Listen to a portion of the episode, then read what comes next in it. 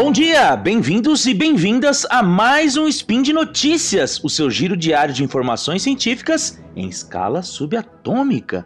Meu nome é Marcos Sorrilha e hoje, dia 3 Auroran do calendário Decatrian, também conhecido como 4 de janeiro no calendário correto, a primeira segunda-feira de 2021. Ei, Laia!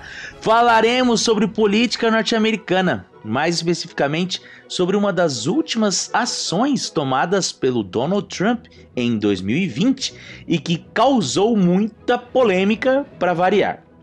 Eu tô falando do famoso perdão presidencial de final de ano.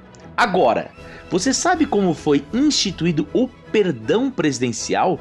Como ele funciona e finalmente se esta foi a primeira vez que um perdão presidencial gerou polêmica? Pois é, contarei sobre tudo isso para vocês no spin de hoje. Ficou interessado? Ficou interessada? Então siga comigo logo depois da vinheta. Speed Notícias.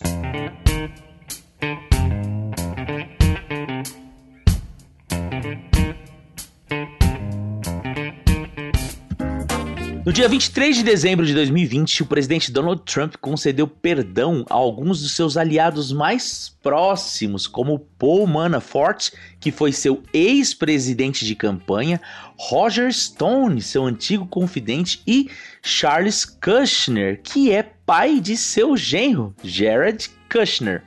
Esses perdões se juntaram a outros que Trump havia emitido um dia antes, em um total de 49 pessoas que tiveram seus crimes perdoados pelo presidente. Porém, o que causou escândalo entre a opinião pública não foi apenas o fato dos absolvidos fazerem parte do convívio pessoal do Donald Trump, mas porque a lista também era composta por quatro guardas de uma empresa privada de segurança, a Blackwater, e que foram condenados pela morte de civis iraquianos. Além deles, outros três membros republicanos comprovadamente corruptos do Congresso e outros dois nomes de pessoas que confessaram ser culpadas na investigação que envolvia a Rússia e ataques cibernéticos aos Estados Unidos. Ou seja, todos os nomes eram de pessoas comprovadamente culpadas e envolvidas em crimes tidos como imperdoáveis por boa parte da população. Não por menos, o New York Times dedicou um editorial na sua edição do dia 24 de dezembro para condenar a atitude do presidente. Porém, o jornal observou que Trump fez uso de sua prerrogativa como presidente apenas 94 vezes, sendo o presidente que menos concedeu perdão ao longo dos últimos 100 anos, à exceção de George Bush pai, que concedeu apenas 74 perdões. No entanto, é o padrão exercido por Trump que chama a atenção do editorial, destacando que a sua visão de justiça se enquadra perfeitamente naquilo que a gente aqui no Brasil resume em um ditado: aos amigos tudo, aos inimigos o rigor da lei. Agora, de onde vem a ideia de dar ao presidente o poder de perdoar pessoas sem que isso seja contestado na justiça? E mais, existem limitações a este poder? Bom, o perdão presidencial está previsto na própria Constituição dos Estados Unidos, elaborada ainda no ano de 1787. E nela existem três limites impostos ao mandatário diante de sua prerrogativa.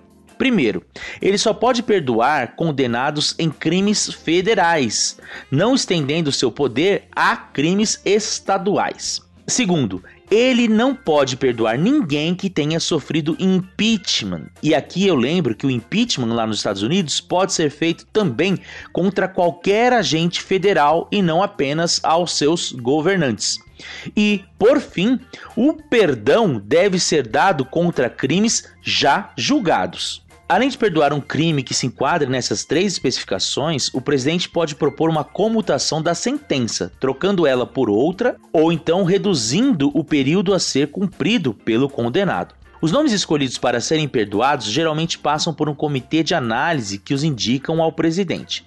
Mas isso não quer dizer que ele não possa deixar isso de lado e perdoar alguém por pura conveniência. Porém, cabe aqui uma explicação. A ideia inicial lá na elaboração da Constituição era a de que o chefe do executivo pudesse usar dessa prerrogativa para reverter condenações onde os réus tivessem sido vítimas de perseguição por parte de seus acusadores. No entanto, obviamente, ela deixou um espaço aberto para que os governantes tenham um excelente instrumento de barganha. Por conta disso, os presidentes frequentemente usam deste seu poder para obter ganhos políticos ou pessoais, como o Trump fez neste ano. No entanto, ao contrário do que você está imaginando, ele não foi o primeiro a fazer isso. Um caso bastante emblemático foi o perdão concedido por Bill Clinton a seu irmão Roger Clinton.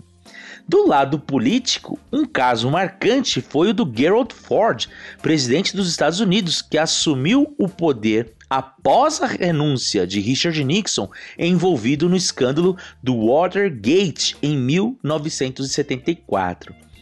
O interessante dessa história é que a benevolência de Ford foi destinada justamente ao próprio Richard Nixon, por conta de seu envolvimento em crimes relacionados ao Vietnã, mas principalmente na sua atuação no escândalo do Watergate, como acabei de mencionar. O caso do perdão do Ford ao Nixon é bastante complexo, afinal de contas envolve questões relacionadas a crimes não julgados e que seriam contestados até mesmo pela Suprema Corte, mas isso vai ficar para um outro dia, ok? Para finalizar, apenas lembre que o primeiro presidente a fazer uso do perdão presidencial foi o próprio George Washington, que absolveu os envolvidos na rebelião do Whisky em 1794.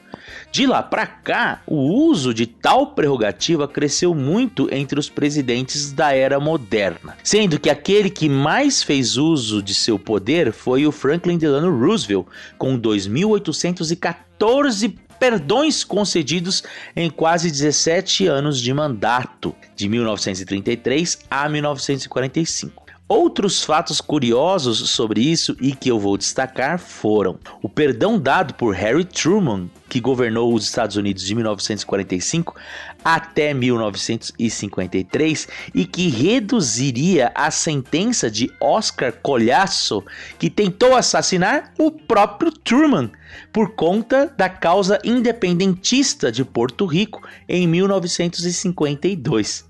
Além disso, em 1829, George Wilson, um sujeito comum que havia sido condenado por crimes cometidos contra os Correios dos Estados Unidos, foi perdoado pelo presidente, no entanto, não aceitou o seu perdão. O fato é único na história norte-americana e já naquela época levou a Suprema Corte a se posicionar dizendo que sim, as pessoas têm o direito de não aceitar o perdão presidencial. E por hoje é só. Existem muitas informações interessantes sobre os perdões presidenciais, se eles em si não representam um abuso de poder por parte do mandatário do executivo e se a Suprema Corte pode ou não interferir na decisão tomada pelo presidente. Caso vocês queiram saber mais sobre isso, deixarei alguns links no post e que poderão auxiliá-los nessa pesquisa. Agora, claro, se forem lá atrás dos links no post do site do Deviante, aproveitem para deixar seus comentários lá. Pode ser um elogio, uma crítica ou um meme predileto. Fiquem à vontade. Lembro ainda que esse podcast só é possível acontecer por conta de seu apoio no patronato do SciCast, tanto no Patreon, no Padrim e no PicPay.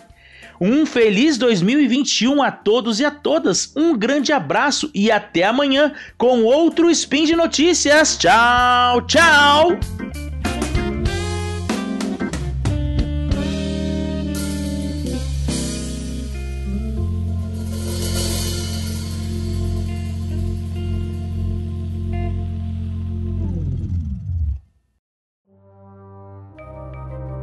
Este programa foi produzido por Mentes Deviantes. deviante.com.br